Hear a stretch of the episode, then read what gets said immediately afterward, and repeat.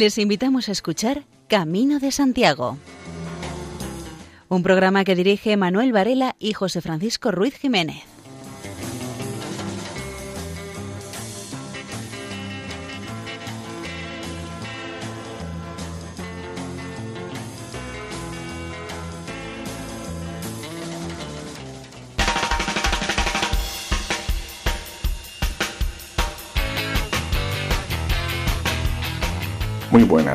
Aquí de comienzo este programa dedicado al apóstol Santiago y a la peregrinación a su tumba en Compostela.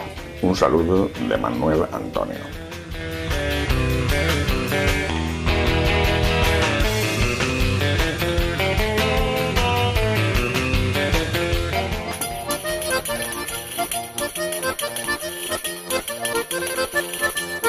El programa de hoy se dedica a recoger parte de las intervenciones que hubo en un encuentro organizado por la Asociación Amigos del Camino de Santiago de Utrera. En el encuentro participaron Verónica Jiménez, Miguel Ángel Gutiérrez Naranjo, Maite Moreno y Cayetano Martínez.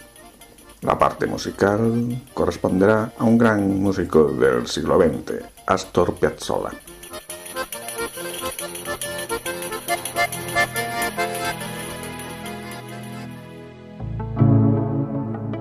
In Memoriam. A finales de este pasado mes de febrero del año 2021 fallecía, con 91 años de edad, José Ramón Barranco del Amo, persona sencilla y humilde que destacaba por sus fuertes creencias, servidor del apóstol Santiago y devoto de la Virgen del Pilar. Él era zaragozano. Durante su vida se distinguió por la dedicación al conocimiento, cuidado y promoción de los caminos jacobeos y muy especialmente de los que pasan por Aragón.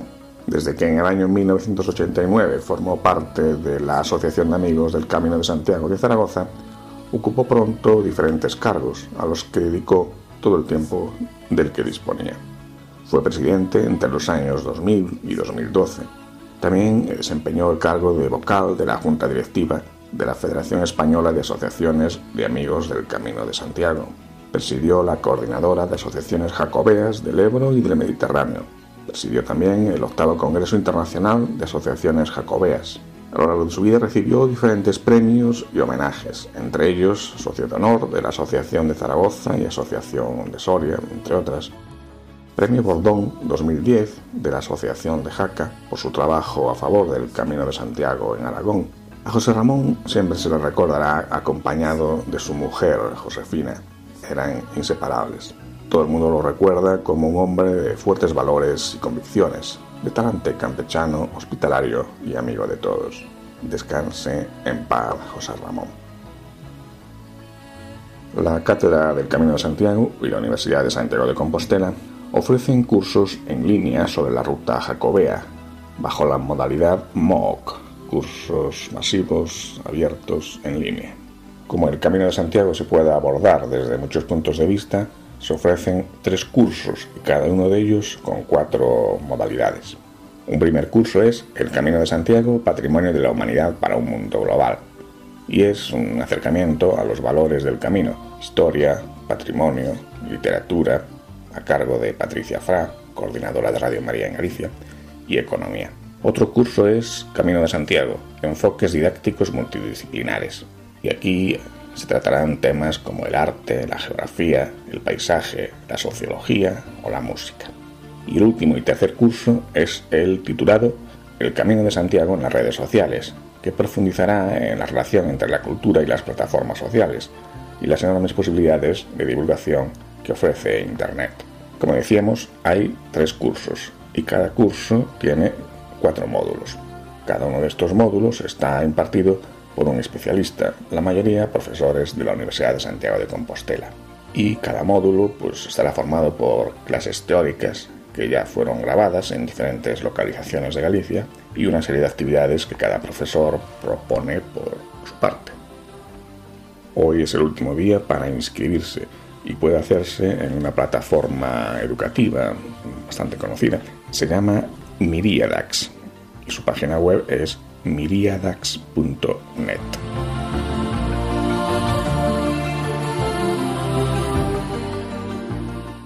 Este mes de marzo concluyó una serie de encuentros en Internet que habían sido convocados por la Asociación de Amigos del Camino de Santiago de Utrera. El seminario se desarrolló bajo el título El Camino de Santiago en tiempo de pandemia, el espíritu del camino. Y una de las personas invitadas a participar fue la secretaria de la Asociación de Amigos del Camino de Santiago de Jaén, Verónica Jiménez, que dedicó parte de su tiempo a hablar de cómo le fue en los diferentes caminos de Santiago que hizo. Lógicamente empezó por el primero. Hago 10 años ya en la asociación, o sea, como peregrina y en la asociación, que parece que fue allá cuando, cuando empezó todo esto y la verdad es que a día de hoy me sigo gustando y sigo con la misma ilusión que siempre. Hay veces que estás más cansada, otras veces que estás más con más energía, pero bueno, aquí sigo. Además tengo siempre el apoyo del presidente y de, bueno, de algunas personillas que hay por ahí. Cuando llegó mi hermano un verano, a principios de, de junio, y me lo propuso dice, ¿quieres que hagamos el Camino de Santiago? Pues yo le dije que sí, como si me hubiera dicho, vámonos a Torremolino el fin de semana que viene.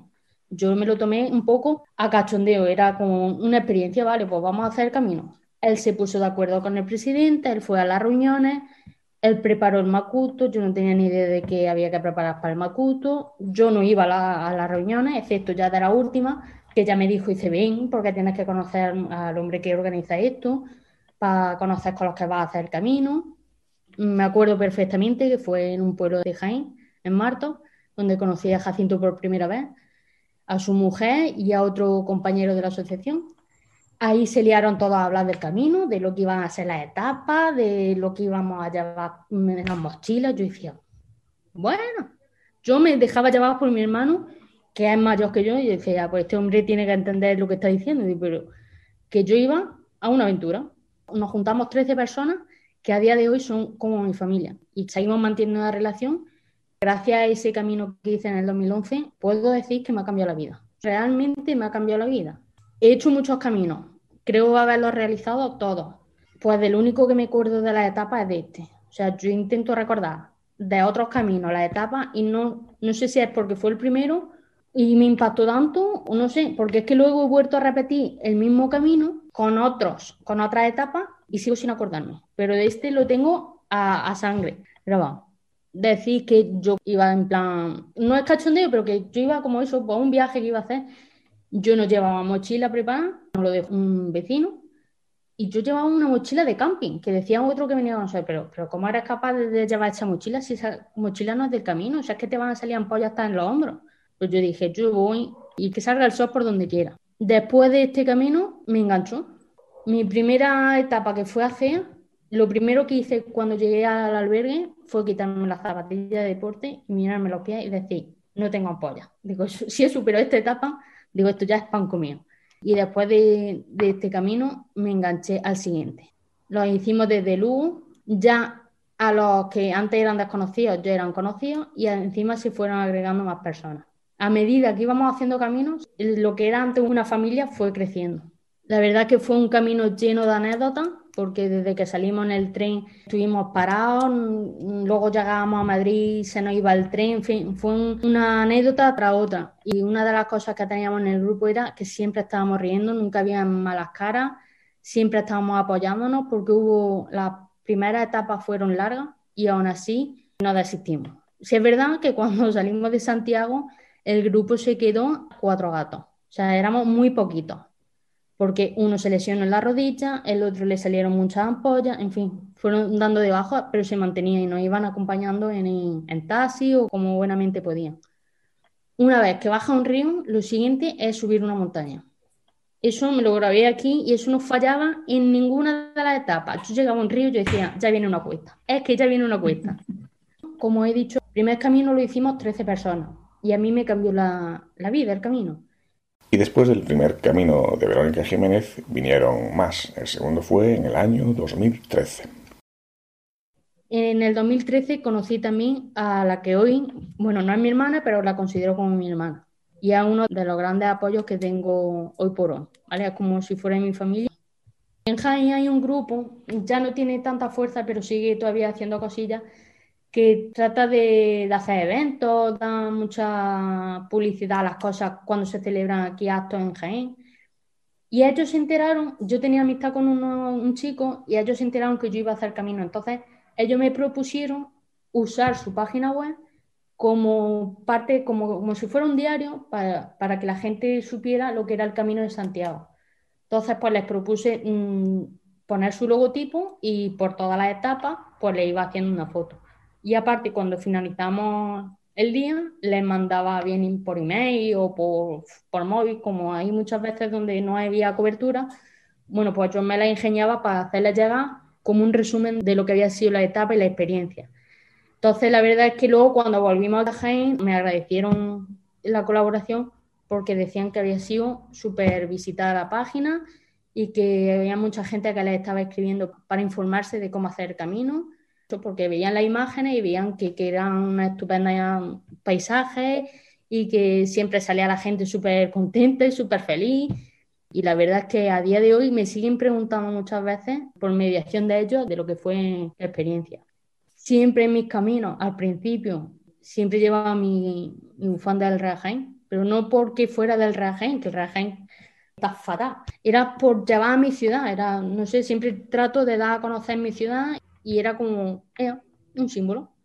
Durante el Camino de Santiago, hecho por Verónica Jiménez en el año 2014, se dieron situaciones que en principio podían parecer negativas, pero de las que al final se sacó algo positivo.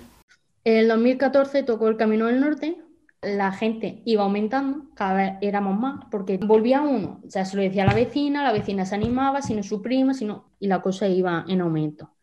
Fue también especial porque vivimos otra experiencia. Nosotros cuando programamos los caminos normalmente sabemos a lo que nos vamos a enfrentar. Sabíamos que en Mirar era una aldea muy chiquita, o sea, pero muy chiquita eran cuatro casas y tres gallinas. Y el presidente nos lo había dicho previamente que preparásemos, si había tiendas de campaña entre todos, y que las metiéramos en autobús, que podía ser que en este sitio no tuviéramos donde dormir. Vimos que al lado del albergue había comprado y dijimos, pues parece ser que aquí podremos dormir. Sabíamos también que es el típico albergue que te van dando camas según llegas y que no aceptaban al grupo. Dijimos, vale, pues ya está. Nuestro grupo, la persona que antes llegue, pues que duerma en el albergue. El que no, pues ya está, mm, tienda de campaña y si no, ya nos apañaremos. Pues la mujer del único bar que había de la aldea, la primera esa era no, no nos daba de comer, no dormíamos allí, no no sé qué, no no sé cuánto. Los hospitaleros que había en el albergue, el trato fue un poco malo, porque de hecho Santiago también, que era hospitalero voluntario, se ofreció a ayudarles y tampoco quisieron pero nosotros no queríamos dormir en el albergue, queríamos dormir, aunque fuera en el Prado al lado, si nos habíamos llevado nuestras tiendas de campaña, si nos conformábamos con cualquier sitio. Bueno, pues poco a poco nos fuimos ganando a la mujer del bar y entre cerveza y cerveza nos iba poniendo un bocadillo y luego terminó contándonos que había unas llaves del centro social, que quizás podíamos dormir y finalmente pudimos compartir un italiano que estaba durmiendo debajo de un árbol, estaba echándose allí la siesta y por la tarde entró. Entonces le preguntamos que si es que estaba haciendo el camino y que dónde pensaba dormir, porque nos estábamos imaginando que iba a dormir debajo del aro. Le ofrecimos que si quería dormir, que nos habían dado unas llaves de un centro social y fijaros, a día de hoy seguimos conversando con él. Fue una experiencia, nuestros compañeros luego nos trajeron también sacos de dormir para que, bueno, el suelo se nos hiciera un poco más cómodo. Y la verdad es que dentro de lo malo fue divertido. Fue otra experiencia. Verónica Jiménez lo resume ahora sus caminos de Santiago hechos entre el año 2015 y 2017. 2015 seguía aumentando el grupo. Ya este año mm, no es que viniera gente, ya es que venían familias. Se agregó una familia que venía la novia, los tres hijos y la tía. Otra que venía con sus dos hijos. La verdad es que lo recuerdo con bastante cariño no conocía a la mayoría, excepto a un, grupo de Torre Campeña y alguno que otro de la asociación de otro año, al resto no lo conocía. Pero por eso de que era muy familiar, hicimos mucha piña también. Y además lo recuerdo con mucho cariño porque ahí nos dieron también la noticia de que los American Pilgrims nos habían concedido una subvención. Y para nosotros eso era Jaén, que nos dieron una subvención unos americanos. Y decíamos, eso es lo máximo 2016, el camino francés. O sea, es el camino por donde empieza todo el mundo. Pues yo fue el último camino que hice. Y el 2017, este año no pude hacer el camino, porque estaba trabajando. Entonces, mm, tengo a, mi hermana y a mi cuñado que se les ocurrió la brillante idea de llevarme en cartón. Pero no me llevaron el primer día, me llevaron todos los días y el día que llovió pusieron una excusa. Yo no me lo esperaba. Yo estaba trabajando y cuando salí de trabajar y vi las imágenes me eché a llorar, pero vamos, como una condena. A mí me llevaban a desayunar, me llevaban a comer. En el 2018, eh, Jacinto me, propuso hacer camino en Semana Santa, porque era el camino mozárabe. Y yo la verdad es que en Semana Santa yo decía, a mí me gustan las procesiones, yo ahora me voy a ir a hacer el camino. Pero cuando me dijo que era el camino mozárabe, pues la cosa cambió, porque había sido mi primer camino, había sido el camino que a mí me había dado tanto, que a mí me cambió la vida, que había conocido a muchísima gente, que a día de hoy es como mi familia, y dije, ¿por qué no? Pero se me ocurrió que no iba a hacer camino así por, porque sí, no sé. Como que yo le tenía que devolver algo al camino. Entonces se me ocurrió, soy voluntaria del grupo de ALED, los niños con cáncer. Y se me ocurrió, se lo propuse a la asociación, de hacer algún proyecto donde pudiera recaudar al kilómetro que iba pasando, pues recaudar dinero. Entonces mm, realicé una chapa, le puse un precio y aparte realicé el, mismo logotipo en una camiseta. Esa camiseta me iba a servir de credencial, es decir, eh, alberga, hotel o hostal, estanco, a, cualquier sitio donde llegaba, yo le ponía el sello a la camiseta, o sea, aparte de la credencial, la camiseta. Recaudé casi 300 euros. Esa camiseta luego se la entregué junto al dinero y algunas chapas a, los chavales para que lo pusieran allí en el hospital. Necesitaba devolverle yo al camino algo y se me ocurrió esa forma. Iba haciéndole fotos durante el camino a la chapa, le iba poniendo, no sé, piedras, mojones, etcétera. Realicé una página de Facebook para que las familias y los chavales me pudieran seguir y pudieran compartir la experiencia, ya que ellos están en el hospital y no pueden salir o su familia están todos los días allí, como vale el camino de Santiago y que vieran lo que era esa experiencia y que algún día que lo tenemos ahí pendiente, poder realizar el camino con ellos, que tiene que ser una experiencia bastante chula. El año pasado, cuando se permitió cierta movilidad, Verónica Jiménez también hizo el Camino de Santiago. Nos lo cuenta aquí, empezando por su experiencia en el camino en el año 2019 y acabando con su camino del año pasado, del año 2020. En 2019 hice el Camino al Norte, yo mismo me sorprendía, digo, si yo empecé en el 2011, que me lo tomaba esto a cachondeo, que yo esto decía, digo, yo es que no llego, vamos. Y fíjate, eh, lo he hecho todo y no me canso y la gente me pregunta, pero bueno, otra vez va a hacer el camino, pero si es que el camino ya una vez que lo vas a hacer, repetirlo ya. Digo, pues fíjate los de caminos que llevo, le digo a la gente, todos los caminos son diferentes. Digo, la gente es diferente los lugares por donde pasa, aunque son los mismos, pero los ves de, manera diferente. Los vives de, de diferente forma. Vives otra experiencia. Y el 2020 que volvimos a hacerlo. No lo iba a hacer. Ese año, el año pasado no, tenía yo el incentivo del Camino de Santiago, ese gusanillo que tiene. Con esto del COVID, yo soy peregrina de albergue. Eso de ir de hostales y hoteles a mí no, no me encuentro a gusto. Y ese año se hacía de Pero como era el camino inglés y en el camino inglés conocí a una de las personas más importantes ahora en mi vida, pues estuvieron varios días diciéndome, por favor, vente con nosotros y al final me convencieron. La verdad es que ha sido uno de los caminos en los que más me he podido reír. O sea, pese a la mascarilla, que entraba a una, a una aldea, ponte la mascarilla, que te cruzabas con algunos, ponte otra mascarilla. Ha sido uno de los caminos más especiales en, quizás por la pandemia, quizás porque íbamos también muy pocos, porque el, grupo fue más pequeñito por temas de la seguridad y tal, pero puedo decir que el año de la pandemia hice el camino, la verdad, que no lo tenía yo en mis planes, pero, pero sí. Son las circunstancias que tenemos hoy en día y, la verdad es que, que, bueno, ya llegamos todos bien, no tuvimos luego los días después, nos estuvimos observando, no hubo problemas y, y fue todo fenomenal. Y vamos ahora con la conclusión que de su intervención hizo la propia Verónica Jiménez. A mí el camino me ha dado mucho. Para mí el camino no es solo la experiencia que viví la primera vez en el 2011 que me lo tomé a cachondeo. Eh, para mí el camino ha sido amistad, trabajar en equipo, porque si no trabajas en equipo al final no sale nada bien. Es un estilo de vida a día de hoy. Yo pienso en el camino y es que me, me cambia. es compartir y convivir, porque la asamblea muchas veces, cuando dice le toca la asamblea anual a tal asociación o la Federación Andaluza le toca a tal asociación, parece como un cargo y no tiene que ser como un cargo, sino todo trabajar para que ese día sea un día de convivencia, que no se pierda la ruta y, el estar en relación los unos con los otros, que sepamos a día de hoy mm, lo que hacemos todos, que tengamos conexión, que no haya piques, que, el camino es para, para, que entre todos nos apoyemos, que eso es otro de los temas. Aquí no tenemos que pelearnos, aquí tenemos que ayudar todos, porque el camino al fin y al cabo es, igual para todos, es que no, no tenemos que hacer diferencia. Esa es hasta ahora mi experiencia y lo que a mí me ha dado el camino. Hace 100 años nacía el músico argentino Astor Piazzolla. Con motivo de esta efeméride se están celebrando durante este mes de marzo varios actos en recuerdo. Así que vamos con una primera pieza de Astor Piazzolla.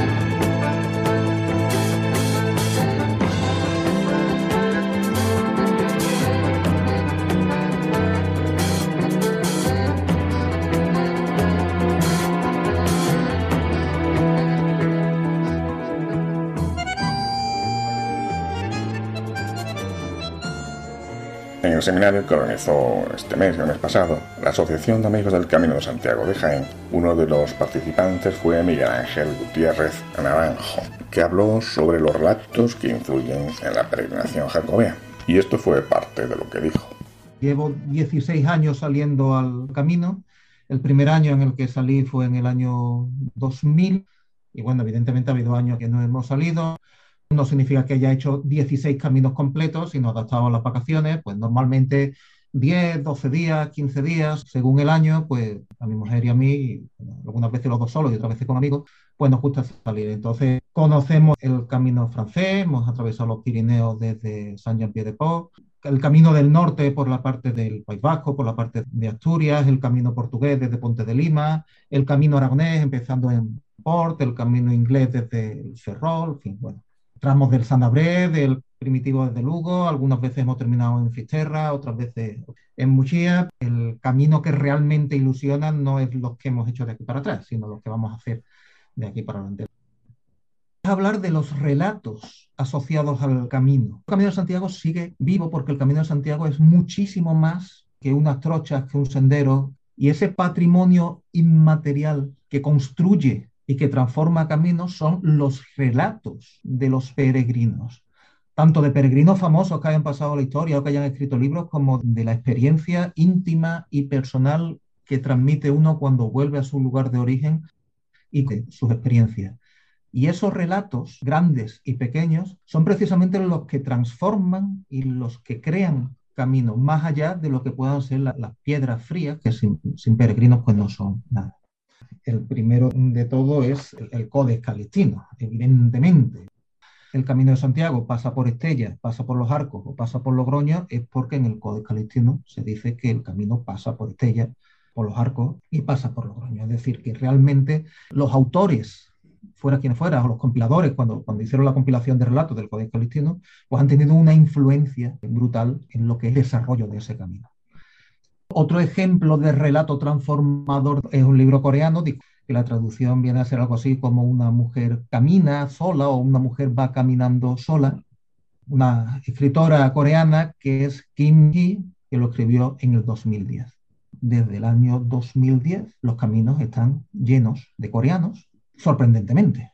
Es decir, a uno no, no le sorprende encontrar italianos, franceses o portugueses en el, Camino de Santiago porque pertenecen a nuestra misma órbita cultural. Evidentemente, de Italia y Francia, la tradición de Santiago, la tradición de peregrinación, la tradición de culto cristiano se transmite. Sin embargo, llama muchísimo la atención a los coreanos que vienen de la otra parte del mundo.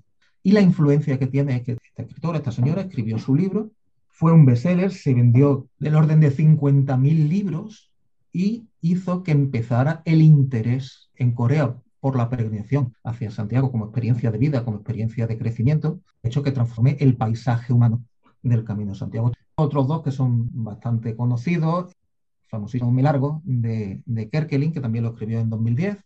Kerkelin es un presentador muy, muy famoso en, Alemania, es humorista que tiene muchísima audiencia y muchísima influencia y el libro, bueno, está lleno de ironía y de humor y también ha tenido muchísima influencia. De hecho, si la autora coreana había vendido 50.000 libros, Kerkeling ha vendido 3 millones de libros. Es decir, que realmente la influencia social que haya podido tener, eh, no solo en Alemania, sino en toda Europa, el libro impresionante. También crea camino.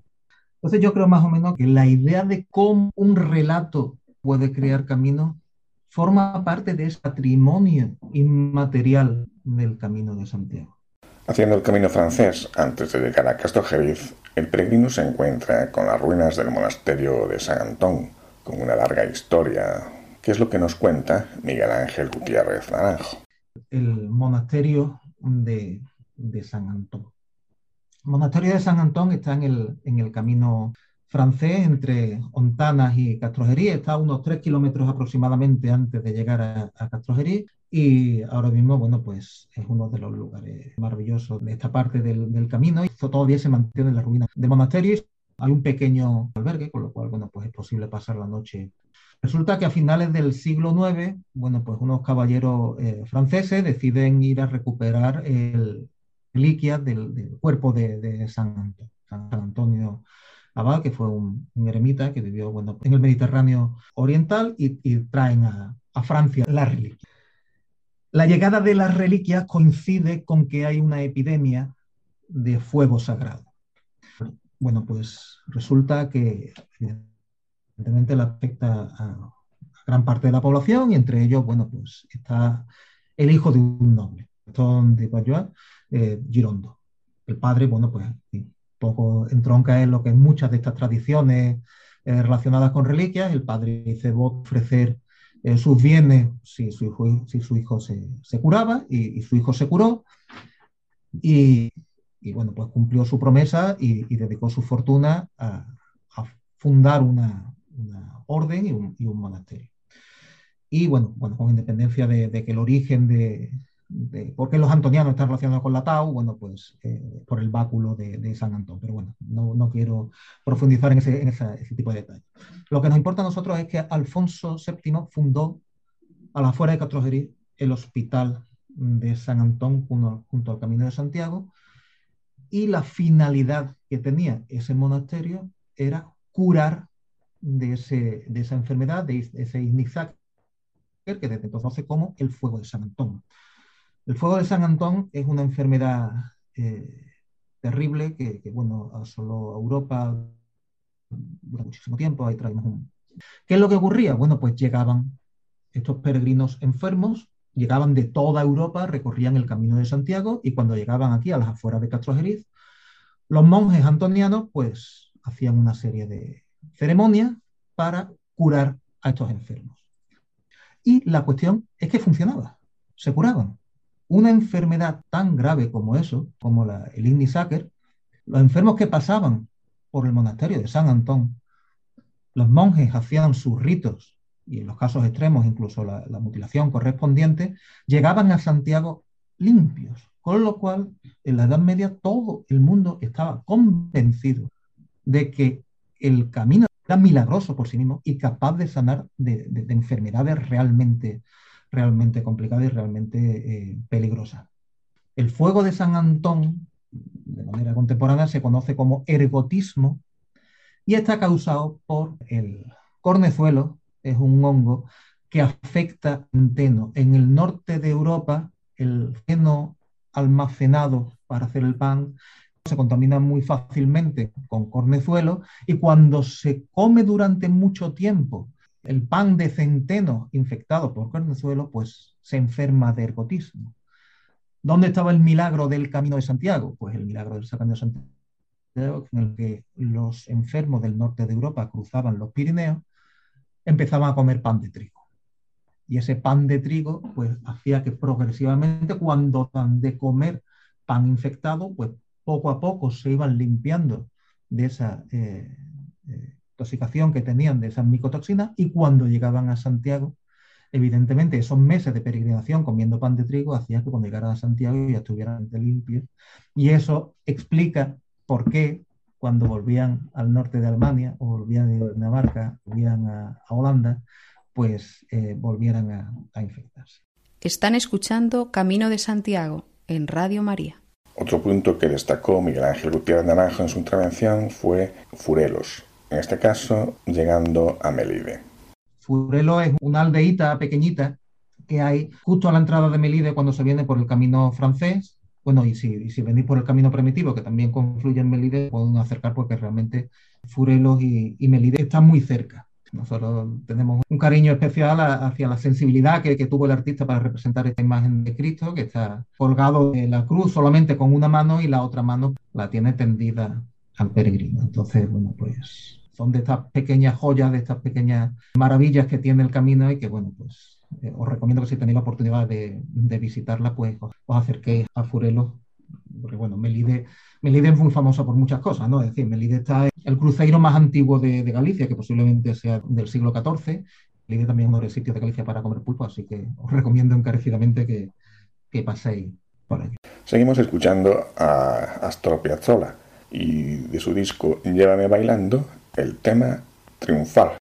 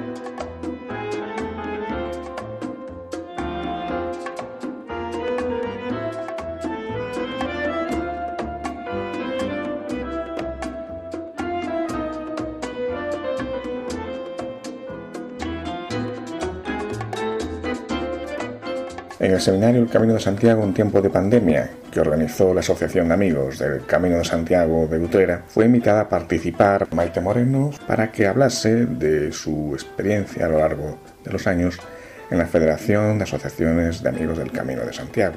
Ella misma empezó presentándose de la siguiente manera.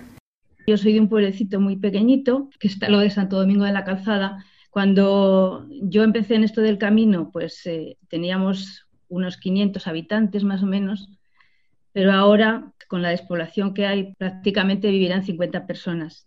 Aquellos momentos que yo todavía era una chavalita, llegó un cura muy grande, muy grande, que se llama José Ignacio Díaz. Era un chico joven, con muchas ganas de trabajar, con mucha ilusión.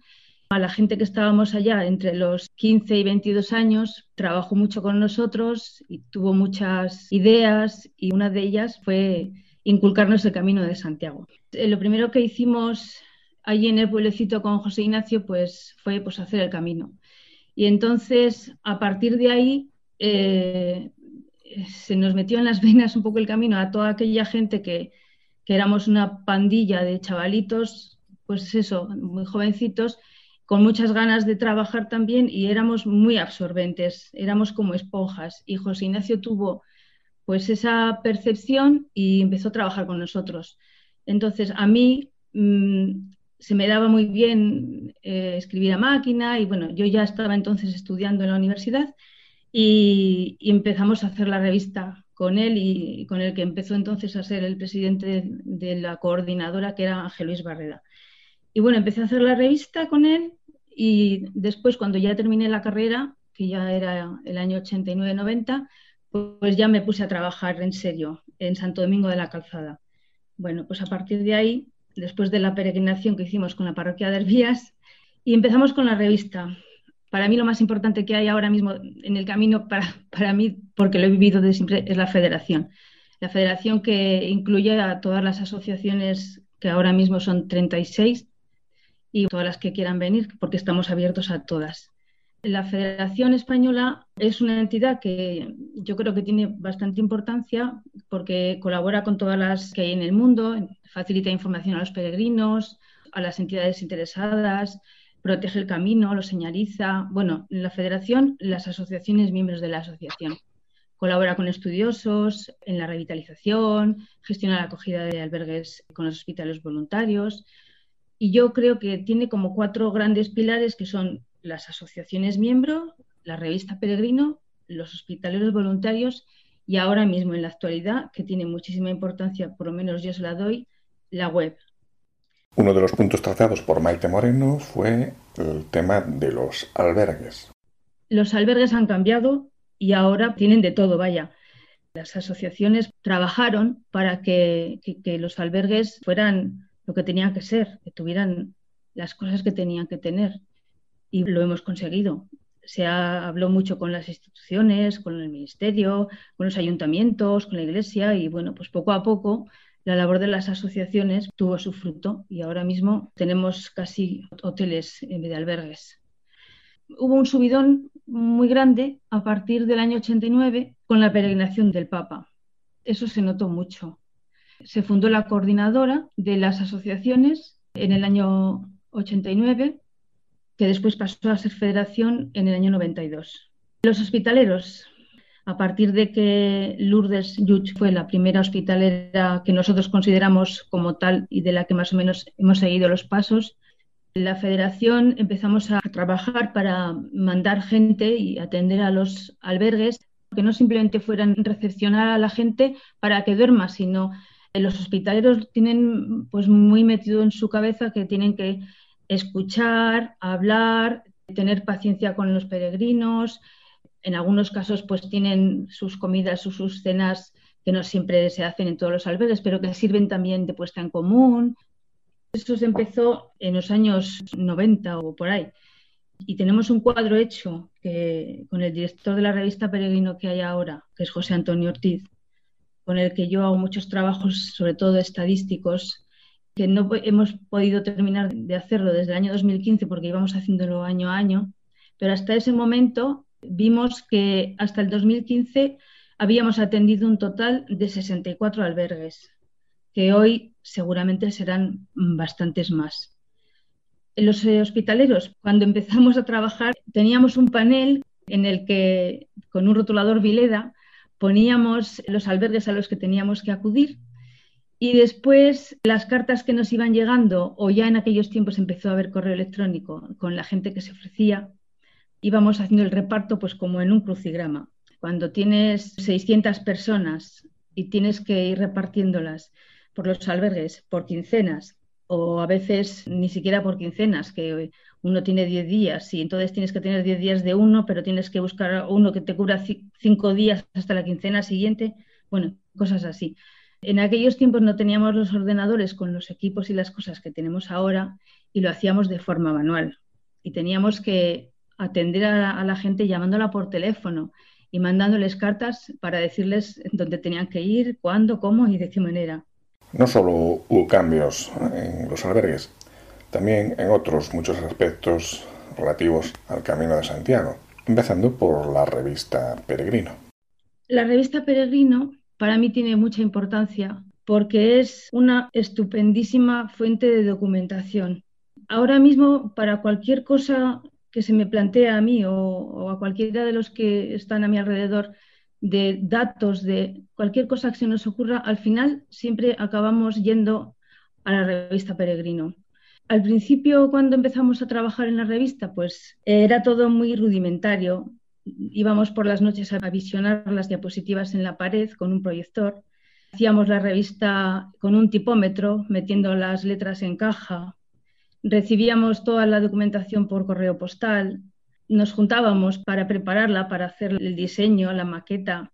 Y luego los contenidos pues han ido evolucionando y en un principio, pues claro, lo que más se demandaba, lo que más necesitábamos, e-, estaba todo sin hacer. Las asociaciones estaban empezando a surgir y a evolucionar y era de plena ebullición. Pero lo que nosotros teníamos que poner al principio pues eran planos descriptivos de las rutas, los libros que había, las guías, la aparición de refugios, documentos de historia, descripciones de monumentos, de patrimonio y todo lo que iba pasando. Y todo esto a lo largo de los años ha ido evolucionando. La revista número cero, en la que ya en el año 87 pues, se publicó eh, la Declaración del Camino de Santiago como, primer itinerario cultural europeo. Las cifras que poníamos era todo manual. Hacíamos los esquemas con bolígrafo, con rotulador. En esta en concreto que es la cero, se decía que en La Rioja habían pasado 817 peregrinos en La Rioja en aquella época. Este año es un año especial, pero imaginaros la cantidad de peregrinos eh, que en un año normal pueden pasar, cómo ha ido esto subiendo. Las asociaciones y la, extranjeras y la, y la federación, pues todo ha evolucionado y los estudios, las colaboraciones entre asociaciones, aquí está Europa, pero nosotros desde la Federación colaboramos también con asociaciones de todo el mundo, de América, de Asia, americanas del norte, del sur. O sea, esto ha evolucionado muchísimo. Los caminos de Santiago que están señalizados, pues ahora mismo con las nuevas tecnologías, desde nuestra web podéis ver que ya no es como antes que había que tener un plano, ahora está todo en tracks, y desde la web se puede ver cualquiera de las, de las rutas que hay, eh, de los diferentes caminos que hay aquí en España.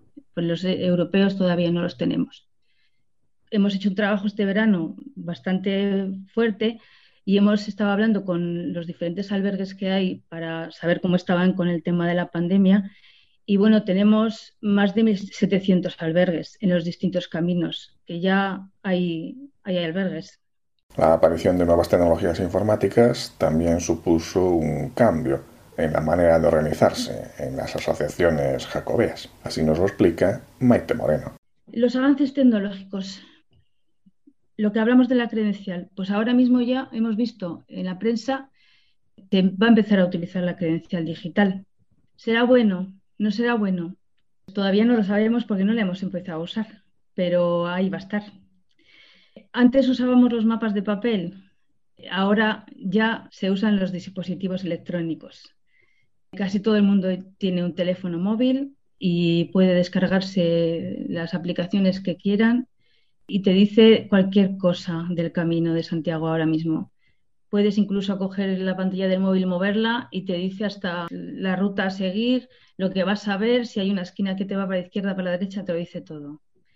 La información en la web lleva relativamente poco tiempo, pero que está avanzando tan deprisa, con tanta evolución tan rápida, que, se tiene todo ya en la web, todo tipo de información. Se puede descargar y la puedes tener en papel. Todavía hay gente que prefiere el papel que, que tenerlo eh, eh, en ese formato. Y el teléfono ya casi nadie lo usa solo para llamar, eso también es verdad. La web que tenemos nosotros es una de las más potentes que hay en el Camino de Santiago. Cuando empezamos con ella era más rudimentaria, ahora tiene muchísima información de todo. Tengo que decir que ha sido muy, muy importante en esta época de pandemia este año. Ha sido referencia para el mundo porque todo lo que venía de información que podría ser interesante para el peregrino, todo se ponía en la web. Tengo que dar las gracias al equipo que, se preparó para hacer todo el trabajo durante estos meses, que había cuatro o cinco personas que participaron desde la, de la federación con los grupos de trabajo tanto del Ministerio como de la Junta de Galicia Cualquier información que tuviera interés se colgaba y era increíble a la cantidad de gente que ha ido llegando.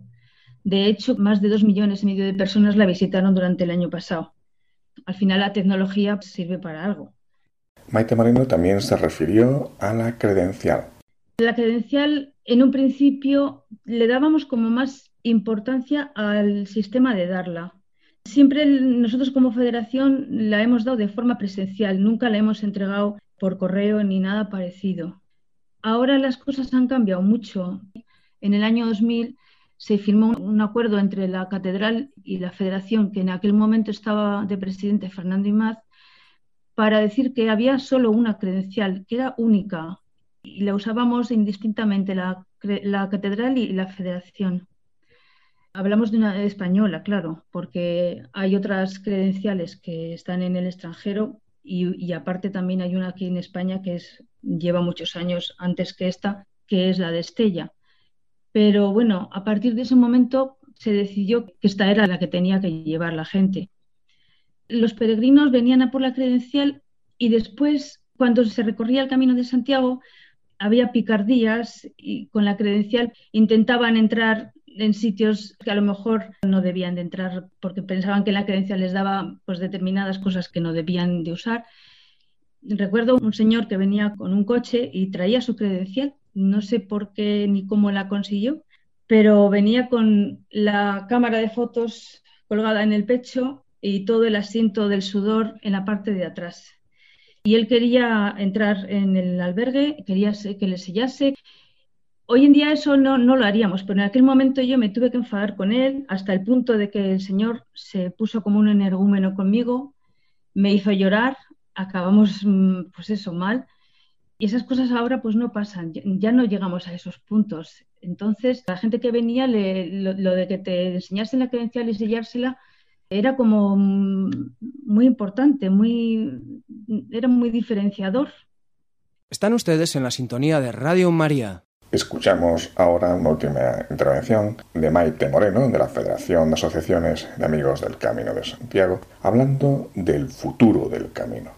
La COVID nos ha hecho plantearnos muchas cosas. Lo que no teníamos antes tan en cuenta y ahora hay que tenerlo más es la seguridad. La seguridad eh, tanto en la higiene como en el propio camino, si puede haber un incendio, un albergue, cualquier cosa, tenemos que tener más cuidado que lo que podíamos tener antiguamente con los peregrinos en el camino. Hemos llegado hasta aquí y el camino ha evolucionado tanto y se ha desarrollado tanto porque nosotros también hemos formado parte de esa cadena que ha hecho que, esto siga y, suba hasta donde ha subido. A lo mejor también en eso tenemos que tenerlo en cuenta y a lo mejor tenemos que hacer algo ahora que estamos en estas condiciones. Tenemos que poner nuestro granito de arena. Considero que las asociaciones tenemos que estar unidas. El camino ahora, cuando la pandemia nos deje salir, pues habrá que cuidarlo. Ya no sé si vamos a querer que el camino vuelva a tener esos millones de personas, porque no sabemos si eso va a ser bueno o malo. Es algo que tenemos que estudiar mucho que lo tenemos que hacer todos juntos, eso es importante, que tendremos que hablar con las instituciones, que yo creo que a partir de este año van a contar más con las asociaciones que nunca. Y también tenemos ahora la oportunidad de trasladar al peregrino lo que teníamos los valores en los inicios del año 87, en el año 89, los valores del camino, ¿no? los espirituales, los de el ir caminando contigo mismo y, conocerte y saber escuchar al de al lado y bueno, y ahora con estas prisas y estas cosas que hay y tanta tecnología y tanto, pues, pues a lo mejor no lo hacemos y tenemos que empezar a hacerlo. En el seminario organizado por la Asociación de Amigos del Camino de Santiago de Utrera, a principio de este mes de marzo, intervino Cayetano Martínez Rodríguez, que recogió el título de esta serie de intervenciones, El espíritu del camino. La transmisión de los valores del camino, eso, esa es otra, otra tarea en la que hay que persistir y continuar. Conocer la tradición, esa que, se no, que, que muchos, ignora, que muchos se ignoran, o ignoramos, nunca se termina de aprender. Eso es básico para amar esto, para ver que es algo más que una, que, una ruta que transitar, ¿no? Entonces es muy importante y sobre todo esa conexión entre el pasado y el presente. Nosotros estamos haciendo historia. Me gusta decir mucho que la puerta que tienes abierta es una puerta que está abierta desde hace mil años, porque el que te precedió se comportó de una manera que hizo que esa puerta permaneciera abierta para recibir al siguiente. Yo digo que el peregrino, ser peregrino es una actitud, no es una forma de, vestir, no es, una, no es donde me alojo, es cómo me comporto y cómo siento ese camino que estoy transitando y cómo lo cuido. Eso creo que es un valor que hay que transmitir. Y saber que el camino es, aunque suene a manido, un sitio de entendimiento entre las personas, desde la Edad Media, eso es lo hermoso del camino y ese es el legado del que uno puede estar orgulloso de dejar a las generaciones que vienen y al peregrino que nos continúa. Cayetano Martínez nos recordó un diario escrito por un peregrino suizo del siglo XVII. Está sacado de un diario de un peregrino bernés de, Suiza del siglo XVII que con 15 años se lanza al, camino y bueno, tiene una, no se muere porque el santo pone la mano, pero escribe esto, que me parece precioso, que lo uso mucho en las charlas que, damos a los nuevos. Dice, lo esencial no lo sabéis expresar. Algunas veces, inmóviles en vuestra cama, con los ojos bien abiertos en la noche, os parece que todavía andáis, como esos perros dormidos delante del hogar, que persiguen en sueños cualquier simulacro de pieza mayor. En esos momentos, cuando el camino os vuelve a tomar entre sus olas, algo os aprieta el corazón un gran músico como fue Astor Piazzolla, tiene muchos otros artistas que interpretaron sus temas. Por ejemplo, Daniel Mille, que en su disco Cierra tus ojos incluye el tema Llueve sobre Santiago.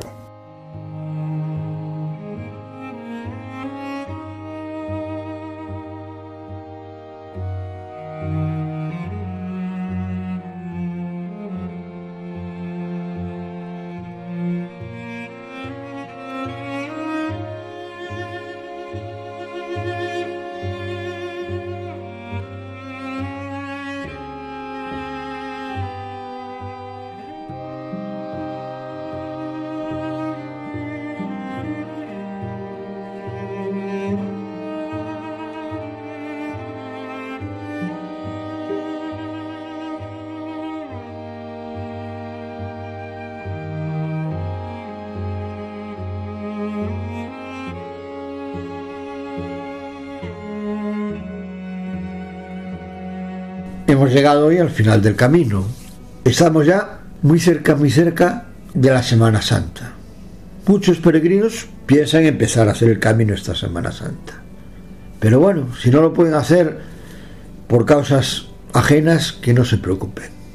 Van a tener muchos veranos. Vamos a tener una gran excepción, que es el dos años de Sacobeo. Por favor, respetemos las normas que nos marcan nuestras autoridades sanitarias y cumplamos la rajatabla. No por mucho madrugar, amanece más temprano. No por mucho querer hacerlo antes, lo estamos haciendo mejor. Buenas noches y buen camino, compañeros.